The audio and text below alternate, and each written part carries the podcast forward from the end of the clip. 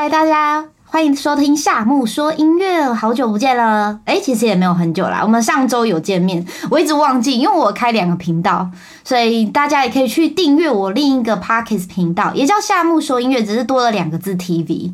对，可能会把韩剧啊，或者是最近韩星发生的事情，都会在那个节目上开播，跟大家分享，大家可以记得去订阅哦。那今天要分享主题呢，是如何从新手变大师。天才都是训练出来的吗？在生活中呢，总会有一些我们看似很厉害的人，像是钢琴的话，我们会知道贝多芬，诶，他一早就会起来，然后呢，开始一天的工作，或者是他从小就会被他爸爸就是拉去那个弹钢琴练琴，有没有？然后我记得郎朗他的父亲对他也是这么严格的要求。对，大家应该知道郎朗钢钢琴家，就是有人就会在探讨说，就是各个领域的天才，到底是他从小就是被魔鬼式的训练，成为成为那个领域的佼佼者，还是说他本来天生就这么有天分，可能也不太需要做什么跟一般人一样刻苦练习，他就可以达到那个程度。就我们今天又要邀请我们的学生燕来跟我们一起分享这个主题。哎，燕娜，你知道刻意练习吗？我我知道这本书，很久以前我有看过，嗯嗯嗯。那最近又把它拿出来再翻一下，为了我们的节目嘛，想说复习复习。哦，好认真哦。那你看完后，那你是你什么时候买的这本书？我其实没有买诶，我是在那个那个图书馆借的。哦，你是用借的？对对对。然后现在就是在。就有个 app 也可以直接就是线上借书，然后直接阅读电子档哦哦，很方便。现在所以你都是现在都看电子书居多，对哦，对，因为手机就可以看，然后你就可以很快就看完，方便。对对对，好。那你看完之后，你有没有什么想法？我觉得你刚刚说的那个什么天才，还有什么什么后天努力，我觉得是相辅相成的耶。因为他书里面第一开始就提到莫扎特的例子，嗯，因为莫扎特大家不是说他是音乐神童嘛，嗯，然后那个作者就有说，因为他是属于处在音乐世家，所以他从小就是有受到音乐的熏陶，然后再加上就是一开始可能大家都说我是神童，然后他可能就是有一些信心或爸妈有信心，就让他每天练习，嗯，然后就。变成这样，然后书里面有讲到说，其实我们现在一般的小朋友，嗯，就是只要透过训练，都可以有绝对音感，嗯，可以成为莫扎特。对，但是我已经错过那个时机。他有说几岁吗？他好像说最好就是三岁四岁，嗯，差不多。对，对，要培养一个小孩。像我有些学生，他们练琴就是先来接触钢琴的，嗯，那个年纪大概就是四岁。一对一学习，oh. 对，那三岁可能是那种唱跳儿童班，uh. 对对对，然后四岁变一对一，开始有效训练。哇，那他们那他们都会变成音乐神童，嗯、有可能啊？哎，我也不知道哎，因为到后面的话要看他有没有选这条路啊。有很多学生他有天分。嗯，可是爸妈可能就觉得说，那他就是他的一个兴趣，或是他的一个才艺，但是还是会让他念，比如说还是念医科啊之类的。哦，对对对，就不一定让他走。所以有时候你说他从小这样被训练，很难看得出他后面结果到底跟这个有没有关系。哦，还要看他爸妈有没有继续培养。那是一个环境。我那时候在加拿大的时候，我有问过我的后妈，我就说。哎，你们外国人会不会比较 open 这样？嗯，就是如果你你那个小孩有梦，你会不会为了就是让他圆梦之类的？嗯，他就说其实一样，就是如果如果他能够当医生的话，他就一定会让他当医生。哦，他说其实是一样的，没有说我们比较开放啊，随便你这样没有。对，我也以为国外会比较，对他有很多东西其实颠覆我思考，我自己以为是那样，结果其实没有。对啊，所以就是他们那边就是小孩和父母切割的比较多。怎么说？就是我们不是毕业后或是投投入职场嘛？嗯，对，那我们会变成一个人住嘛？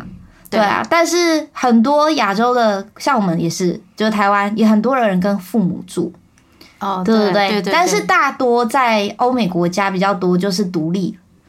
对，因为他们大嘛，比如说你要来到纽约嘛，那你可能要从你自己的家乡到城市，可能要坐飞机，对 之类的，就不是像我们哎、欸、搭个那个高铁啊，啊什么客运就回到自己。那他们压力本身竞争也大，压力也大，对，所以可能说从小就要培养你自己，比如说父母发觉你有什么天赋异禀，然后加以培养，然后你可能自己又不排斥，自己小孩也要愿意有一点兴趣。对对啊，是。可是你要想，他在这么小的时候，你就要让他什么有自律，像成人这样自律。成人自律可能都不一定，不一定做得了了。啊、你要让小孩四岁最喜欢乱跑的年纪，你要让他乖乖的专注在一件事情上，可能要用其他的方式或方法，逼迫的。对，大部分或是奖励的、嗯，对，逼迫奖励都要同时都要有。那个糖果与鞭子有听过吧？对，两个都要有啊，不然他会就是可能会没有动力学学下去这件事。对，就是这个，我记得书是不是也有提到说有意志力这件事？对啊，要一直，而且要一直突破舒适圈。嗯嗯嗯，就是要一直学新的东西。嗯嗯嗯，对，一直学一样的，然后变得很上手也是没用的。因为你变得上手的话，是每个人其实他到某个时间点也可以，对不对？他就是只需要一段练习的时间。对啊，对啊，对。但是他如果没有继续的精进自己，他那个程度就停在那边。会这样子，对，就停在那。对对对，像他这个让我想到早期早期做编曲的时候，就也有一点像这样。比如说有一个人那个时候就是刚学编曲，然后就有人说：“哎，你就每天都做一首歌，或是做八小节。”哦，对。但是我后来真的有试过，这样有用吗？没有用啊！你知道为什么？因为都做一样的东西，对，你会发现你做的东西很像。然后你不知道要怎么突破，就是像你说，哎，我很熟悉那个编曲软体，怎么使用我很懂。可是你说要创造新的东西，要有新的火花的时候，你必须去看别的编曲师怎么编，或是你要多听音乐，对，或是你去请教，就是已经在这个领域发光发热的前辈们，他是怎么进步的。对啊，对我那时候遇到编曲，我想说啊，那时候好傻，怎么做一些奇怪的东西，就没有东西硬要挤，知道吗？然后就是会去找 loop 啊，就是发现一些可以直接用的素材。可是那个时候的素材，其实比现在素音乐素材还要容易被听嗯嗯听见。说，哎、欸，嗯嗯，你这个就是素材，我在哪一首歌可能有听到？对对对，现在比较多元一点点。可是以前你只要用就会被发现，对。哦，那你那时候是怎么样？就是改变这样的窘境，嗯、就是进步，是找老师吗？还是？其实我觉得编曲啊，就是你可以，你可以自己学会采谱。但是我讲的是，当然有一些学生对于采谱可能听力没那么好。嗯，但我讲的那种采谱，不是说，诶、欸，全部把那个音都采听下来。嗯，比较不是，它就是有点像说，你音听不下没关系，你可以练习听和弦。那和弦听不了没关系，你就直接去找那一首歌的谱哦。像是配乐也很好临摹啊，可以先从临摹开始，你去找那一首歌、那一首曲子的谱，嗯，然后你去研究它的和弦进行，嗯，嗯，然后你照着它和弦进行下去创作，然后去模仿它。对，可以去模仿它。其实配乐的编曲比较好学习，嗯嗯嗯，流行歌的话，你还是。就是要仔细听他的编曲，因为他的编曲有时候会比较复杂，嗯，所以你要挑对歌曲。如果说你一开始是编曲小白，我都会建议学生，你就编，你去找抒情歌编最简单的，就比如说钢琴、吉他这种，对，然后或者是就是那种民谣、民谣的歌曲，嗯，那可能就用吉他而已，对对对，或是纯钢琴伴奏这样类型的，你试试看，也可以把你自己的 demo 做得很好啊。如果说你的歌够好的话。哦，因为主要是完成度的问题。嗯，对。如果说你，你可以先找一个范本，然后你多听音乐，或者多听别人怎么做，你才有可能进步，而不是自己埋头苦干。哎，我每天好直接开始做了。对，我们都不是周董，懂的吧？就是他，我们没有他那个什么灵，每天都有什么耳边有旋律写下来。如果你不是这种天才型的话，但他也是因为有音乐底子啊，嗯，才做得到。这样的事情，他从小也是被训练要学练钢琴的，对啊，对，所以就是要有音乐底子，再加上你后续要怎么精进，找到什么方式让自己精进，这样子。然后最重要的一件事，当你都已经临摹了，嗯，或者是你已经分析完这个曲子了，嗯，当然我在我的写歌课里面也有讲，其实写歌更简单，是它有很多范本。它有很多的模板可以参考。但是最重要的是，你写完这些东西，你要有一个人给你反馈。嗯，对对啊，不然你写完你怎么知道好不好？书里面 书里面也有讲到这个，哎，就是一定要有人给你反馈，而且这个人最好是专家。对对对，不要随便找一个人来帮你听。我跟你讲，随便找你，如果叫我听，我可能说哦哦嗯，不知道给什么建议。我觉得很好，不知道，因为我也写不出来。我之前有给人家听那个，就是呃，我一个我一个配乐的作品，然后我得到两个完全不同的答案哦。然后一个是专门做音乐的，嗯，然后呢，他就跟我说，他就是制作人嘛，然后他就说我完全不知道为什么你要这样做什么什么的，嗯。然后我给我另外一个朋友听，然后他是很听很多音乐的人，他就跟我说你做的很好，而且你有进步。两个完全不一样哦，他们是以不一样的方式去切入啊。嗯，那那些那那个听很多音乐那个朋友，他应该就是嗯，觉得这歌很朗朗上口嘛。我那时候做的是配乐，他可能觉得很适合那个画面哦，看那个情境这样。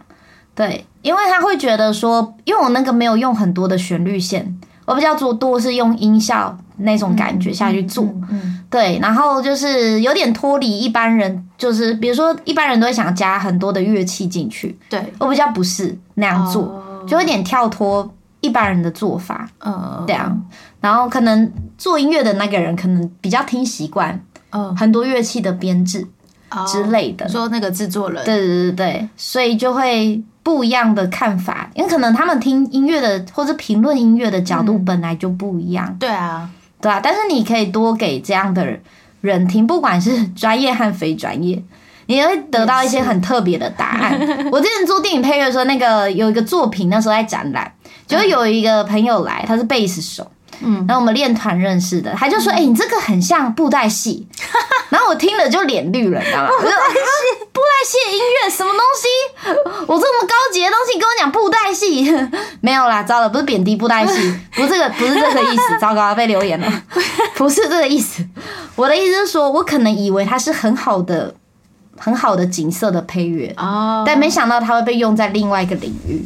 布袋戏，所以他那应该是很磅礴音乐嘛？对，是，对。然后他就，我其实那时候就觉得，其实那那个人给你的反馈，来自于他本来就接触什么。啊，对啊，对啊，对对对，那个朋友很喜欢看布袋戏，对对对对，你就只是只能举这个例子 这样。对，那时候自我安慰，第一时间听到的时候还无法适应，他想不出如何形容，因为他也没看过其他更多。啊 啊，对，生活圈比较狭窄，是这样吗？但是如果是布袋戏迷的话，他的这个评价是算很高的评价哎。哦，谢谢哈，谢谢哈。虽然已经过过了有一阵子，我好像还是还是有被安慰到，可以，我都还没有想过。那你自己有没有想说要刻意练习做什么事情？呃，像练琴吗？对，像钢琴练琴的这个部分。嗯嗯，对。你原本一刚开始想学琴的时候，你有没有想说自己要达到什么目标？我其实没有特别想达成什么目标，哎，就只是想要学琴，然后想说可以弹弹钢琴，就这样。嗯，没有想说一定要弹会卡农之类的，或是弹到哪一个音乐家的作品都没有设定。没有哎，就想说就只是自娱娱乐，然后有一天能够弹一个曲子就很了不起了，不管什么曲子这样。对啊，因为很常听到。其他人说，大人就是成人学琴，嘿，就是没有办法像小朋友学琴练，就是学的那么好，哼，所以我没有抱持的很大的期待。哦，只是想说就当做一个兴趣去学，对。没想到越谈越好了，这样。如果越越谈越差，应该会哭吧？因为说就是要持续，那个书提到的，就是要有意志力。然后老师其实给你反馈，对，老师就是给你专，嗯、就是专家的反馈，嗯，对啊，然后逼迫你离开舒适圈，来 给你一个新的东西，就想说，哎、欸，我已经这个这部分练得很好，很很有成就感，然后新的一来，其实都老师设下的圈套，故意丢一个哎、欸、差不多好听的那个程度的曲子给你，让激励你往上想，往上前进，这样。回去就练到哭了，然后想说我发生什么事？但是真的就是有时候我觉得教学很有趣，就是要想一下，比如说学生在哪一个阶段会遇到瓶颈。那他遇到瓶颈的时候，他可能不想练之类，你要用什么方式让他练？比如说去讨论一下他喜欢的歌是什么，对，然后呢，可以帮他改成简单版，对，像我的那个蒲公英的约定，周董那一首歌，就老师拿我那个那个那那一个谱，然后下去教团体班的小朋友，所以你就知道我编的多简单，小朋友团体班也可以学，对，是一个学生讲的，你改的谱都。就是外流了，没有啦，不是，就是就是我我再去看，因为有时候自己弹不好，就会去看人家怎么弹，然后就发现，哎、欸，简单很多，搞不好有一些是我我我的我打的谱被流出去了，这样搞不好，我不知道，因为我在网络上看到，应该都是比较就是正式的谱吧，就是比较比较难的，嗯，像之前你给我那个 Mr. Lawrence，嗯嗯嗯，然后我就版本龙一的。网络上人家弹都是很夸张的，超多，嗯，超多降记号吗？对对对。然后我发现，哎，你怎么给我都没有？对对对，一定要改编，很亲很亲民亲切，不是一看就很多黑键的那种，一点都不亲切的谱。对啊，然后我看网络上怎么那么多黑键，是不是看到马上就觉得我不想弹了？对，那个初学者就马上却步，马上就。下一个对，所以我之后开了会开那个会员频道，那它里面全部就是我把很多知名的那个就是歌曲，把它变成超级简单的那个就是弹法，然后帮大家把指法手指都拍好，会把它改成超级简单版。对，这个很棒哎！对，这个 真的吗？我还没做，我只是先宣布，糟糕，一讲就要做了。你你既然讲了，宣布了，就就我想很久了，但是我没时间弄谱，但现在可能稍微有，因为我线上课已经快编完了，可以慢慢慢慢会员频道可以开始建，慢慢慢慢的弄出来。然后别人看我 YouTube 频道，想说到底要什么时候更新？特别忙线上课在 Podcast 有没有？太忙了，对，所以就是会员的话，就想说之后可以开这个，而且也不会很长，可能八到十六小节，因为你要先把那个歌的最好听的精华先练，先练，先不要管什么前奏、尾奏什么东西的，精华先练好，人家才知道你练了什么歌。你看，先练好副歌可以秀给朋友看再说。对对对，没错，副歌超级重要，对啊。所以大家可以先针对重点来练习，有没有？你看多棒！自己在那边推广，对自己自己在推广。不知道大家有没有要报会员？会员那个会员频道不知道，因为我还没定，要要月费多少？其实我还没定，可能也不会高到哪里去。一般都是几十块，我看到最贵的大概就是一百块。哦，这么贵啊！一百块，嗯，七十五块，五十块。一杯咖啡的钱就是一杯咖啡，请赞助夏木老师一杯咖啡的钱一个月，谢谢。请你喝一杯咖啡，请我喝一杯咖啡，你就可以获得全部的谱的，你好听的谱大部分都会，我都会上啊。对啊，你就学那八小节、十六小节就很厉害了。对，那之后我有在想说，要不要上哈农的那种课，就是弹如何弹好小音阶、音阶大大调音阶、小调音阶这种，这很难啊！突突然这样就却步了，有没有？大家就想说，你不要上架好了。不会啊，但它还是基本的，还是要学会啊。嗯，就是我们如果要变成大师的话，要突破舒适圈。因为今天主题是如何从新手变到大师。对啊，所以我觉得就是他刚刚讲到那个舒适圈，其实我觉得最难的，很难。对，因为我学其他东西也都会有啊，比如说你觉得哦，你学到这个程度了，你已经可以通吃，就是诶、欸，大部分客户的东西你都能做。嗯，但是如果你要真的在网上突破的话，它还是需要时间，然后你要找大师级的人上课，对，你的学费又开始变贵了，这样子。对，对对对，所以才会想，其实我那时候有在研究线上课，我就发现那个大陆的线上课，嗯，很早就开始了。对，钢琴吗？没有，所有东西，哦、所有的，对对对，他、嗯、所有东西线上课很早就开始。然后因为我要在想，我也在想说，为什么那么盛行？除了他们地区性以外，嗯、就是他们可能地域比较广，嗯、然后可能要车程什么的，然后这个东西才慢慢就是在那边发展蓬勃这样子。哦，而且他们好像很就是竞争度比较强，所以他们会很想赶快。往上提升自己的那个课，嗯、对自己的能力，这样、哦、很多人就是会去报名。那我我有加入他们的编曲群组啊。早期我在学编曲的时候，嗯、哇靠，一个一个群居然有就是一千多人呢、一个群而已。然后他那老师来上面说，感感谢你加入我第三个群。也就是说，他其他两个群也是这么多人、欸，总共有三四千人。对，total。其实我有点吓到，而且那个时候大概是几年前啊，我忘记几年前。然后我就记得他们那个时候学员在里面都超热络，因为要学东西，对，很热络，非常对啊。而且那里的老师就是，嗯，要说会教吗？我觉得他蛮会教的，嗯，对，就是跟一般的。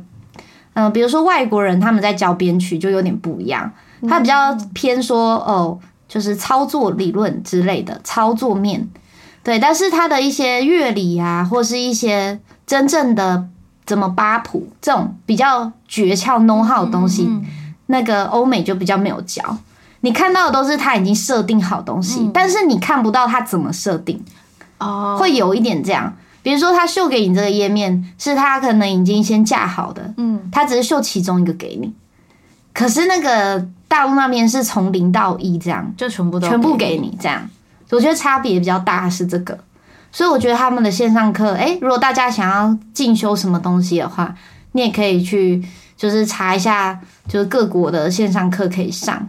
嗯，对啊，就也可以找对，那中国那边的那个线上课都做的还蛮好的。对啊，嗯、对，他们也有什么百度网盘，百度 对，你还可以，就是他会把资料放在那边，你可以去，对啊，可以去看他们的课啊，对啊，就是还蛮实打实的，不错。对，怎么突然推广别人的课了？奇怪，对对对对对，糟了，我糟了，我自己的线上课怎么办？完了，这个要剪掉，可恶。对，然后呢，现在刻意练习，就像你说的，成人来得及吗？然后我其实就是觉得一定来得及啊，只是说你的吸收度和反应能力没有像那种青少年这么好，对，或小朋友这样，对，对啊、真的，对，而且他们比较没有什么其他的东西要担心啊。然后成人事情杂物很多，对，小朋友就是没有没有没有什么事，除了功课、学校，他还有什么事没有？有人供他有供他吃睡什么的啊，所以他只要顾好他自己的本分就没了。但是说不定他们也有自己的压力，自己的压力被同侪比较有没有？或是被爸妈逼迫要上很多课？他们现在要上好多课，我觉得好可怕。补习一周补三天的英文，对啊，我都觉得他们好忙哦。我每次听我学生的课，那个我都说，哎，你是上班族，你比上班族还累。你八点才回到家，对啊，然后你这么早六点就要起来上课，准备去上课。对啊，我说，啊，你你时数好长哦。对啊，时间变很长哎。对，也就是说，他可能只有一一周，他可能只有三天可以练琴，两天三天，他其他都补习。哇，那对，但他们还是会很认真的练哦，因为妈妈、爸妈嘛，就是还是会要求一下。哦，会啊，会啊，大家都花钱了，上课，钢琴你自己要学的啊，要练呐之类的。对，然后就会说，可能每天练多久。嗯嗯，像我都会记录学生的联络簿啊，刻意练习。你这样子总共学了多久？那家长会看。哦，对对对，因为你每周记录的话会比较好。对，每周记录会比较好。对啊。哦，所以要记录自己练习多久？会时间？对，你最好每周都记录一下，你才会知道你有没有进步啊。就比如说你花同样的练琴时数。但比如说你，你假设你这一这一周的功课没过好，其中一两首没过，那你下周花一样的时间，那他会不会过？或者是你在弹同样东西，你会不会花比较少时间？可以记录。哦，我没有想过，嗯，这件事哎、欸，没关系，可以试试看。越来越觉得每天练一小时好像都不够。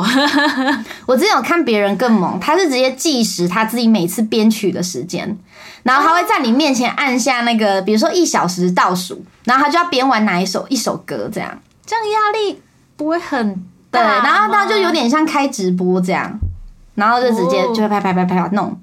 对，然后很多人看这个影片。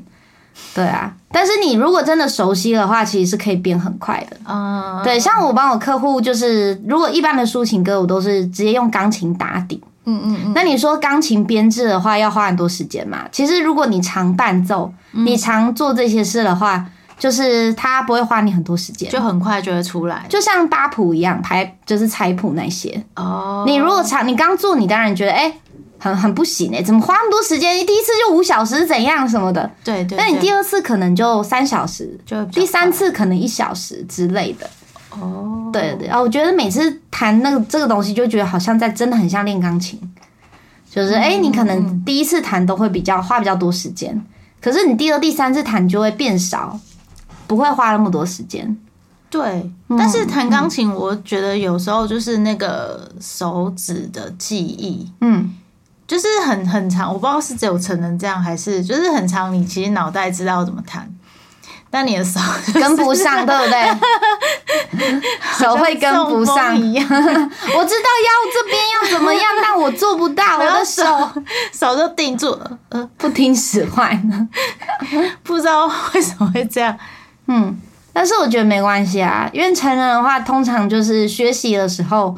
虽然你也花了比较多时间前期，嗯，可你后面越来越熟练之后，比如说你的手比较硬，但后面就会变得比较软了，只是你们自己不知道，呃、或是弹的音原本很难听，结果后来后来怎么哎、欸、变柔和了，有没有？自己都没感觉、啊，自己都觉得很 OK 哦，对啊，然后可能那个钢琴还用很大力在那边弹、哦，对啊，一开始会，然后自己觉得很美妙，对对对，觉得哇、哦、好厉害呀，哦会弹会发出音就很厉害，我小时候也有乱弹钢琴过，所以我很懂。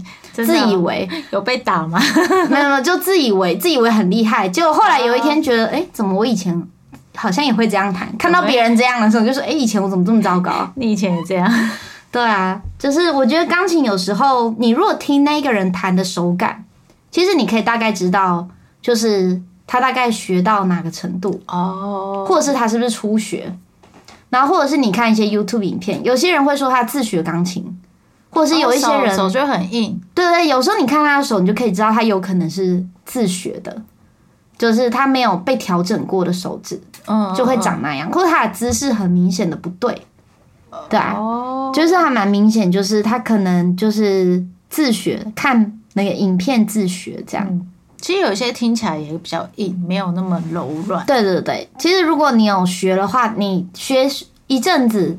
你大概可以也可以听得出来，这个无关说是不是专业，嗯，只要你有碰这项技能，嗯嗯，其实你多少可以感觉出来。这里面书是不是也有提到这个技能叫什么？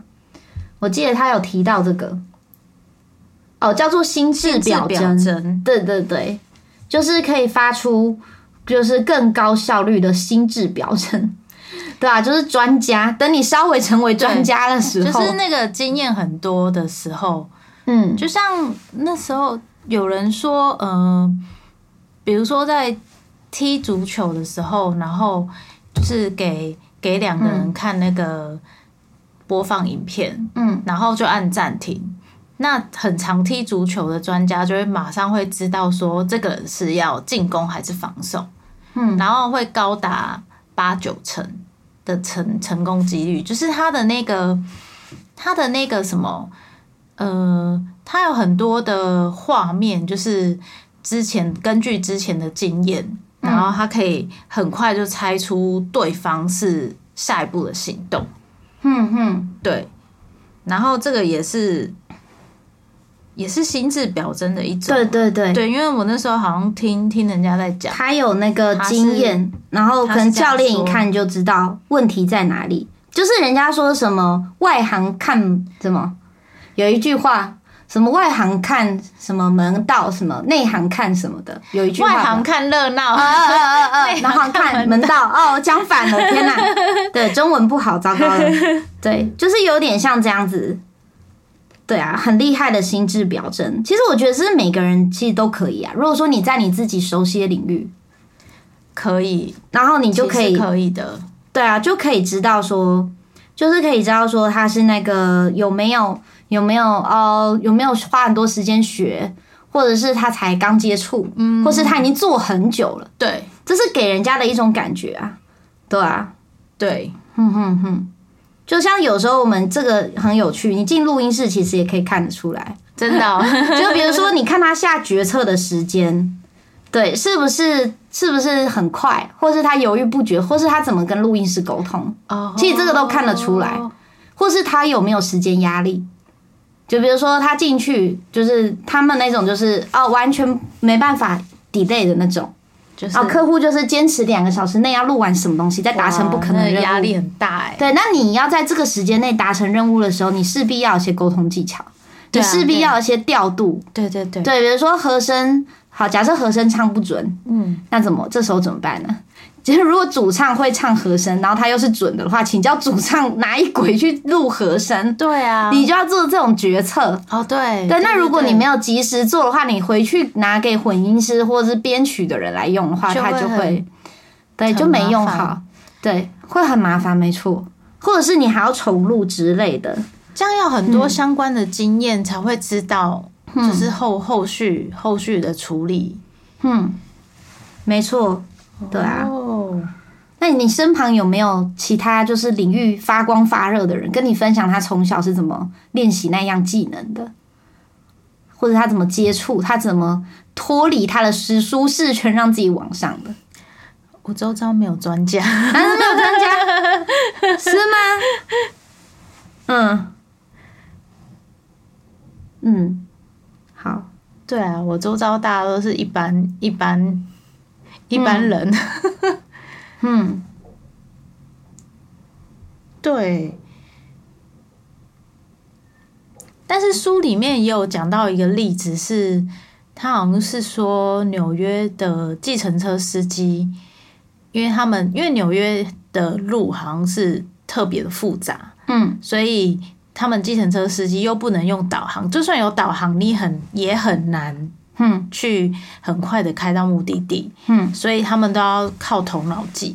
然后有调查就发现，他们的那个脑袋的那个海马回，就是掌管那个位置方位的这个这个部分，就特别的大，跟一般人比起来。对，哎，我看人家说是英国的交通，哎，纽约交通也是这么复杂。对，书上是说纽约哦。纽约，我那时候去纽约的时候很好笑，我就看到有人在那个中央公园里面坐着马车，然后因为太大了，所以他用马车，对对 对，就是用马车坐，你要付钱，然后你坐上去这样。然后我那时候想说，哈，都已经来了中央公园了，你就好好的散步逛了吧。它应该很大吧？那个对对对。你可以去某一些点啊，比如说你要找爱丽丝的什么什么什么鱼尾巴 什么之类的，那你就去那个点，它有很多点啊。那你住在上面的话，你就没有办法很深入的进去它某一些点，只能绕外面这样。现在不想自己走，优雅，想要坐车，因为那里都要走路。我那时候不知道，原来要一直走路。它那个捷运站旁边，然后它那有一条第五大道嘛，对啊，然后它那一条就是要走很长，然后全部都是。商店，对，Tommy、oh. 啊，一些精品店在那里，Victoria's Secret 也在那边，全部用走的。对，然后那个时候很好笑，我发现去的时候大家都在抢购。你走在路上，你会发现人手一袋 Victoria's Secret，因为太便宜了。对，它那时候大特价，你知道那一盒香水，然后有十根十梦，嗯嗯，才三百块台币。你买不买？当然买啊，马上回去送同事之类的。送人就觉得难怪会人手一袋，知道为什么人手一袋？又不用很贵。对对对对对啊！所以那个时候我就觉得，因为我们那时候是跨年，去那边跨年，哦、然后跨年的话就是会有一些。就是人要去等他那颗球掉下来，纽约广场嘛，时代广场，对啊，等它掉下来，然后你就要你就要下午的时候去排队，嗯嗯嗯，然后你下午排队的时候，你要你要不能背背包进去，他会把你拦下来，对，可能怕你装什么，我不知道 会不会装炸弹之类的。可是你那时候会很多人吗？因为我之前听，嗯，就是有一个朋友，他好像嗯几年前去那边跨年都要包尿布，欸，哎。对啊，要包尿布，真的啊，好难想象哦。我家的猫在叫，好。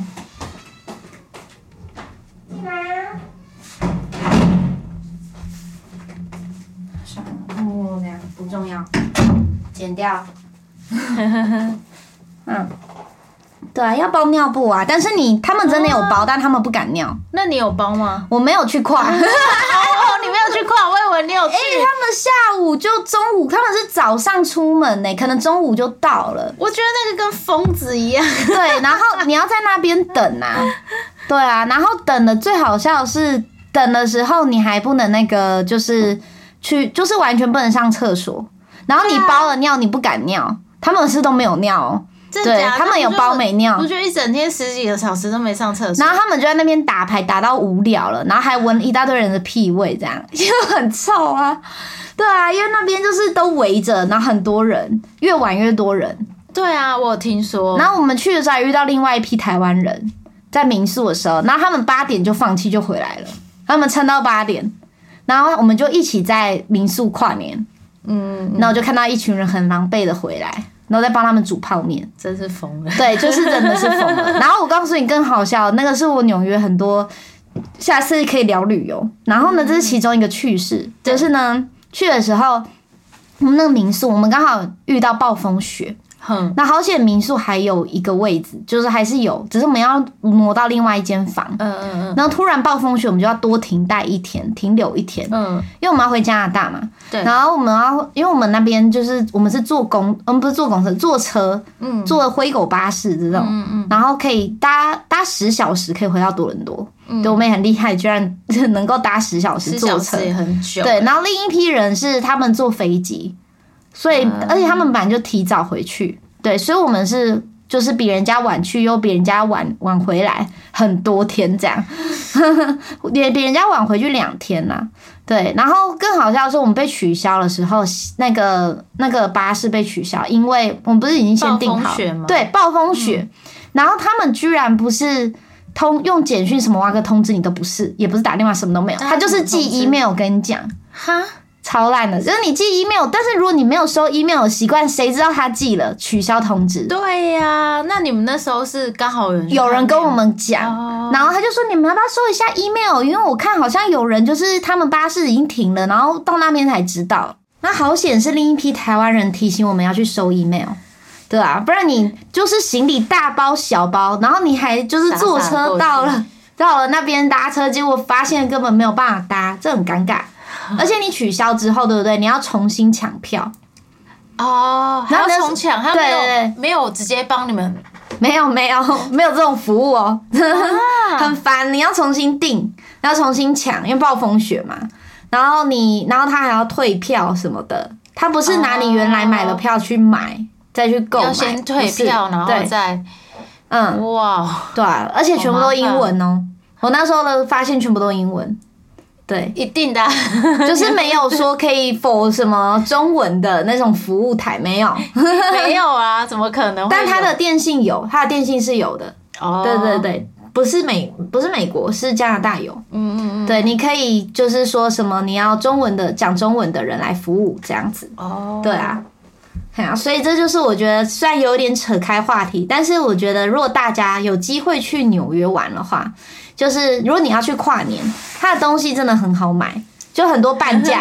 然后它那里有 Outlet 店，然后你看到的精品呢，就很像菜市场的篮子里面，就是有很多各式各样的，那个很像在菜市场买东西，但没想里面是 Gucci 那一些的，你知道吗？超难想象。对啊，皮夹，然后小钱包也有背的，如果超级便宜，大降价，大家一定都这样买回去，然后卖啊。对，而且我发现它其实有有标说哪一区是瑕疵品。对，哪一区是就是就只是全部都旧的，就哪一季就是它会它会分，嗯，对，但大部分都是过季，没错啊，嗯嗯对吧？那才会很便宜，然后去排队，他会给你发票这样子，所以便宜到你都觉得，哎、呃，到底是不是真的？是真的，对他那里如果卖假货，那个那个那个会被罚很很严重。对啊，对啊，所以就是下次的话，我们可以开一个是在讲旅游的。旅游话题，因为纽约发生太多很好笑的事，我还没讲完，太多事可以讲了。其实也才五天四夜而已，可是因为讲一起，真的是会讲很多事情，因为你会遇到一些亚洲人被歧视啊，或是你买东西你想要抗议，要跟他讲什么啊之类的。对，就是很有用，就希望也可以帮助到大家旅游的时候。所以我们今天讲的是刻意练习啦，对，牵扯了很多，所以我们要不要总结一下今天？到底说了什么？如果要达成刻意练习，他书上有没有说什么顺序？第一个是要挖掘自己感兴趣的事情嘛？对，这很重要，你才会继续做下去。对，那第二个是什么？脱离舒适圈吗？嗯，算是脱离舒适圈。然后要找到目标计划，嗯，是什么？比如说你是一个大目标，然后你要把它缩成一个很多个小目标。哦，对，那你要怎么执行？对啊。可是很难，一想到就觉得很难。对，执行真的好难哦。对啊，就是说你你今年想要练到什么曲子，那你小目标是怎么弹到什么程度？对啊，类似这样。那你每一天要花多少时间练，它就会变成这样，大中小。我觉得。嗯，我我就学钢琴，我好像没设什么目标哎、欸，嗯、我就是跟着老师的进度，我都会给你啊，对，都会给你应该要到的进度，然后可以弹什么曲子，也赶快塞给你，这样。我自己要做的就是练习，对，没错，其实初学者一定是练习居多啊，对，但是你在你在那个 level 停留之后，老师差不多熟练后，你可以往前，对，所以你需要一个导师。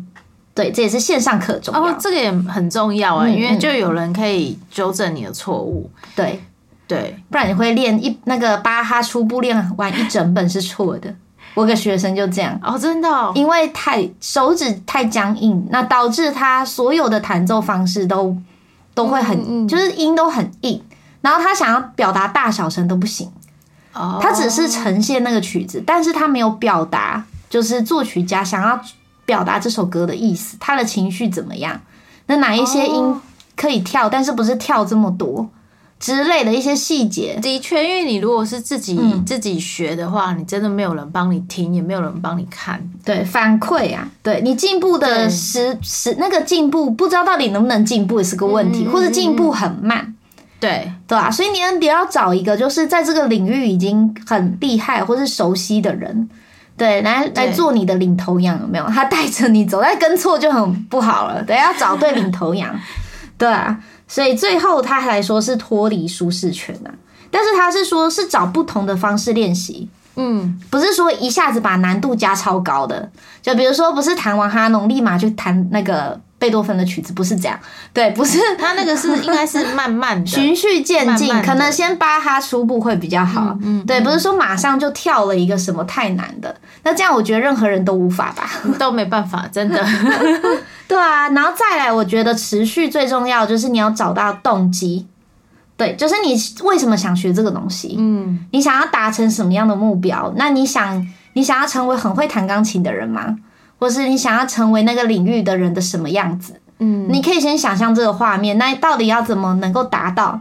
你就可以列出你的目标和计划，这样子。所以，我觉得动机是比较重要的。而且，等一下我们讲那个主题也会讲到，就是我不知道讲那个韩星，哦、大家应该知道最近就是个韩星好像疑似轻生了。对，可以去我另外一个频道看。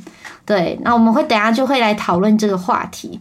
那为什么要说这个？就是因为他们的练习生其实动机非常的明确，他们是抱持着必死的决心。你说必死其实完全不夸张，因为他们没有退路。嗯，你成为练习生就等于说你十五六岁你放弃了你的学业，你只剩下演艺这条路能走。如果你选择当练习生的话。那如果你没有出人头地的话，你还能怎么办？就什么都没有，就什么都没有，就赌上自己后半生的哦。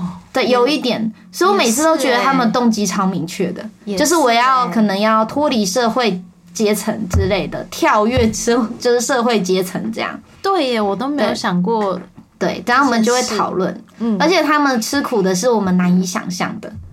对对对，那你想，你看那个练习生，真的我都已经入行什么十年了，没有？嗯，像 Twice 的那个是 Twice 的什么智孝，嗯，对啊，他也是很很早很早几岁就进去，有点忘记，很年轻很小时候进去的，对，好像是童星的时候就进去了，那时候才几岁，哇。对，然后一直到十几岁，对后面，然后参加那个一个节目，要筛选你能不能出道，嗯嗯，对对对，就是要经过一些很严苛的筛选。那如果最后没有筛选过，对，好问题，他该怎么谋生？对呀，他人生该怎么重来？人生不能重来，难道就是一直打工吗？对对，就是，所以我有时候都觉得，你如果没有一个明确的动机，很难持续。你看他们为什么能够忍受那么苦的环境？就是他有明确他自己想要当明星，对，或是想要当歌手这样。